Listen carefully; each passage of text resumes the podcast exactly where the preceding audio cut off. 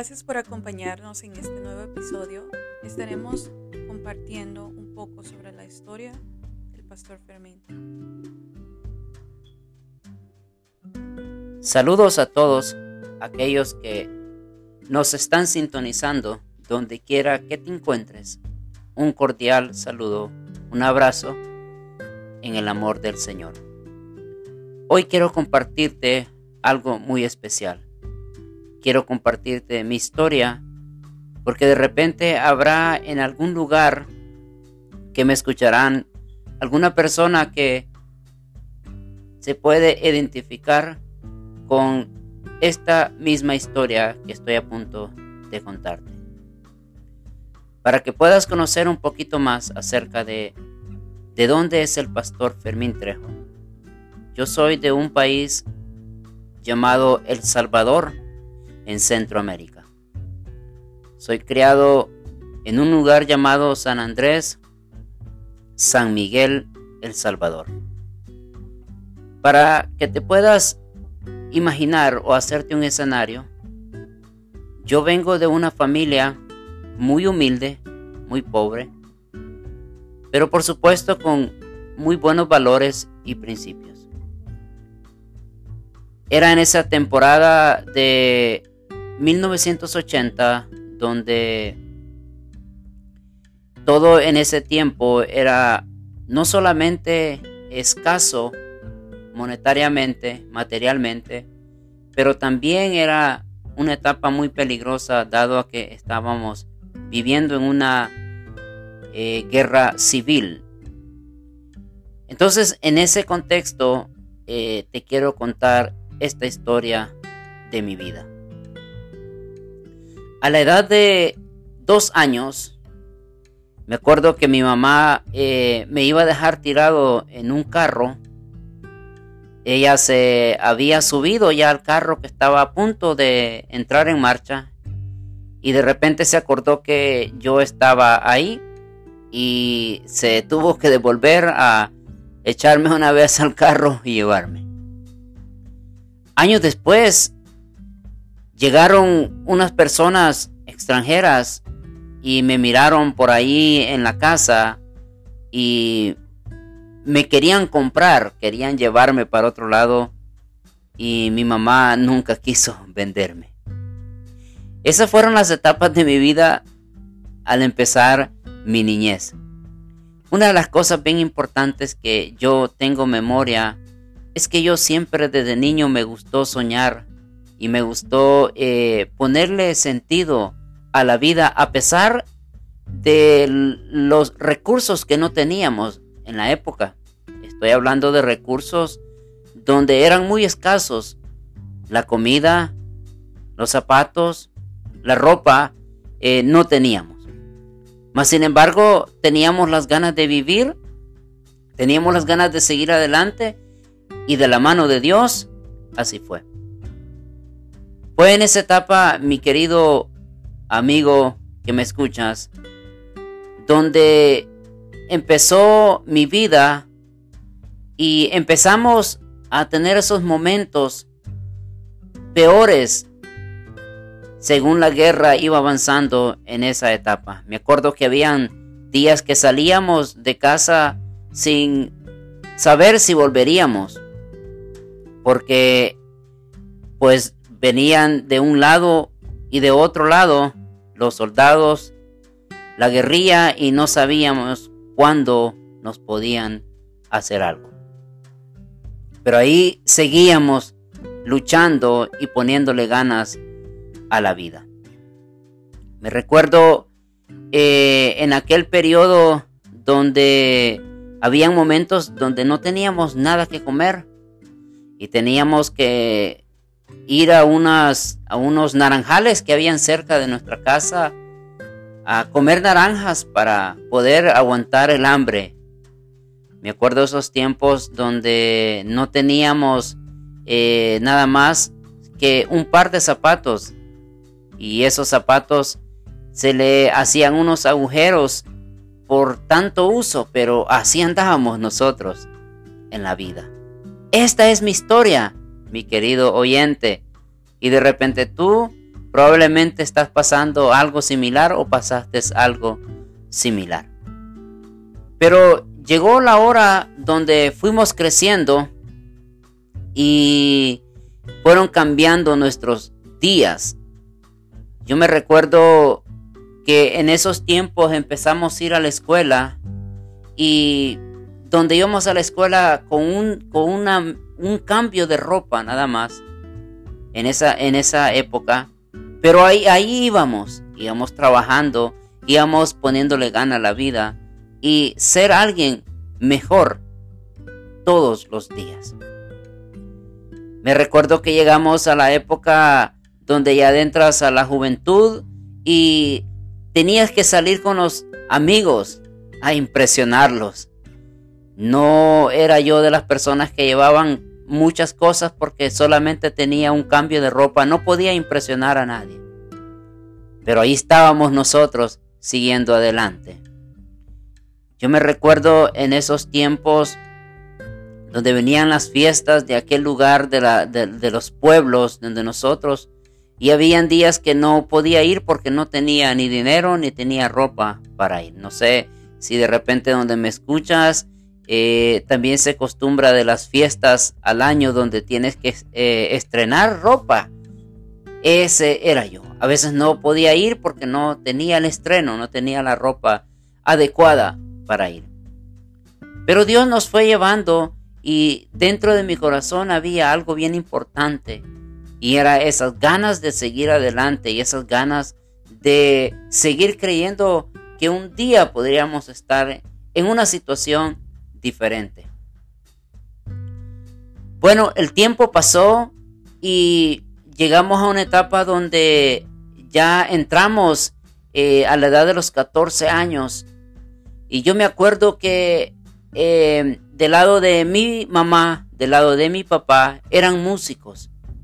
Y yo tenía unas grandes ganas de aprender un instrumento y no, no podía, no podía, no teníamos los recursos, eh, no teníamos dinero, no teníamos las escuelas, no teníamos muchas cosas, pero yo quería, anhelaba tocar un instrumento.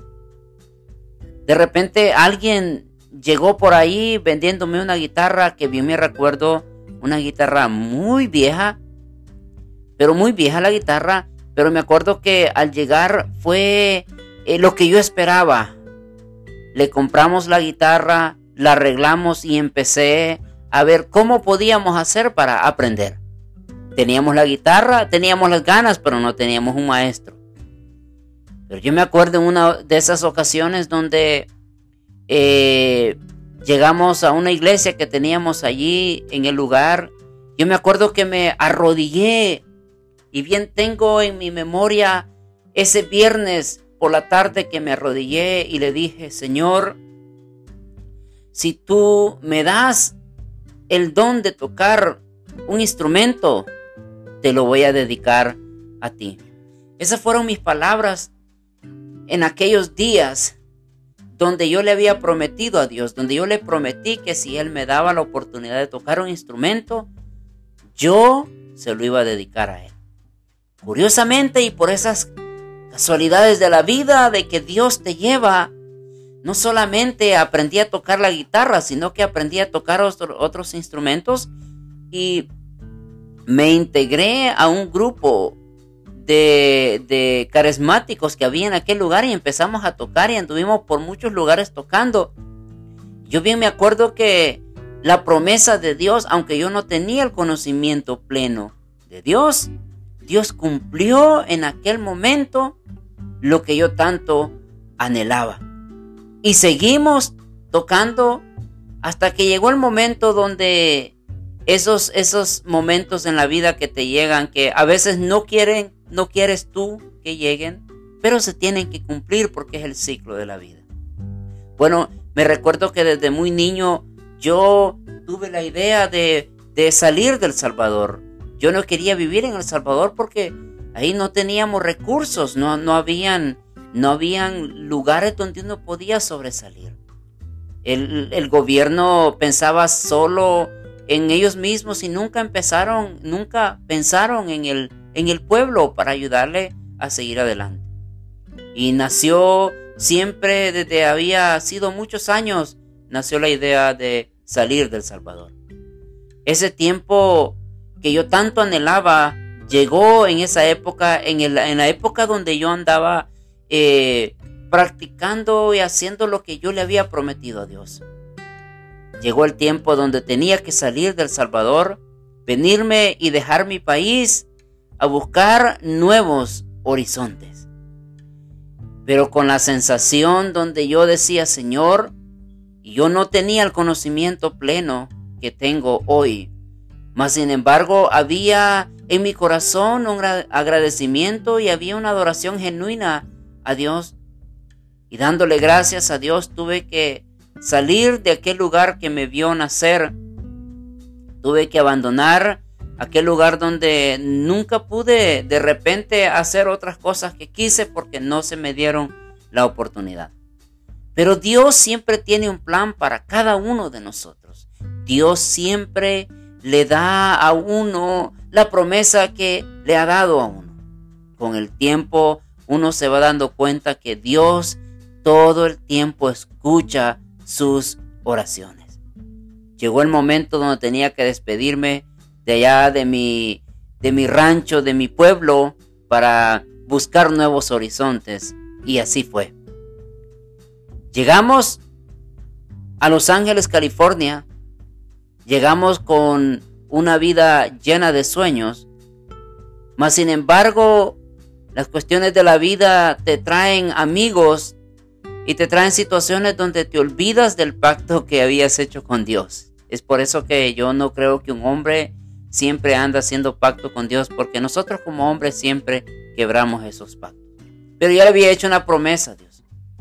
Y la promesa es que yo le dije a Dios que si yo aprendía a tocar un instrumento, se lo iba a dedicar a Él. Llegó el momento donde, estando aquí en Los Ángeles, conocí amigos que me invitaron a, la parranda, a la fiesta por ahí, y querían que me integrara a los grupos que ellos tenían. Pero allá dentro de mí, yo decía, yo le hice una promesa a Dios. Y esa promesa yo la tengo que cumplir. Y me iba con ellos, andaba con ellos, eh, me ponía a hacer, eh, a tomar con ellos, pero nunca quise participar de las cosas que ellos hacían con la música porque yo le había hecho una promesa a Dios. Pasó el tiempo entonces eh, en Los Ángeles donde yo anduve con mis amigos, eh, tuve de repente varios momentos eh, desagradables en mi vida por andarle haciendo caso a los amigos. Pero Dios siempre tuvo el cuidado de mí. Al llegar a Los Ángeles me pasó algo bien interesante. Tuve un accidente en uno de mis, de mis ojos. Yo casi perdí la visión en un ojo. Y eso fue motivo para que yo pudiera acercarme a Dios. En esa época me acuerdo que alguien llegó a hablarme del Evangelio, me, me habló de la Biblia y yo pude entender a Dios desde otro punto de, vista. Viene la época entonces que fue en ese, en ese tiempo, en 1998, donde yo eh, le entrego mi vida a Dios, acepto a Jesucristo como mi Salvador y empiezo a tener un encuentro con Dios diferente.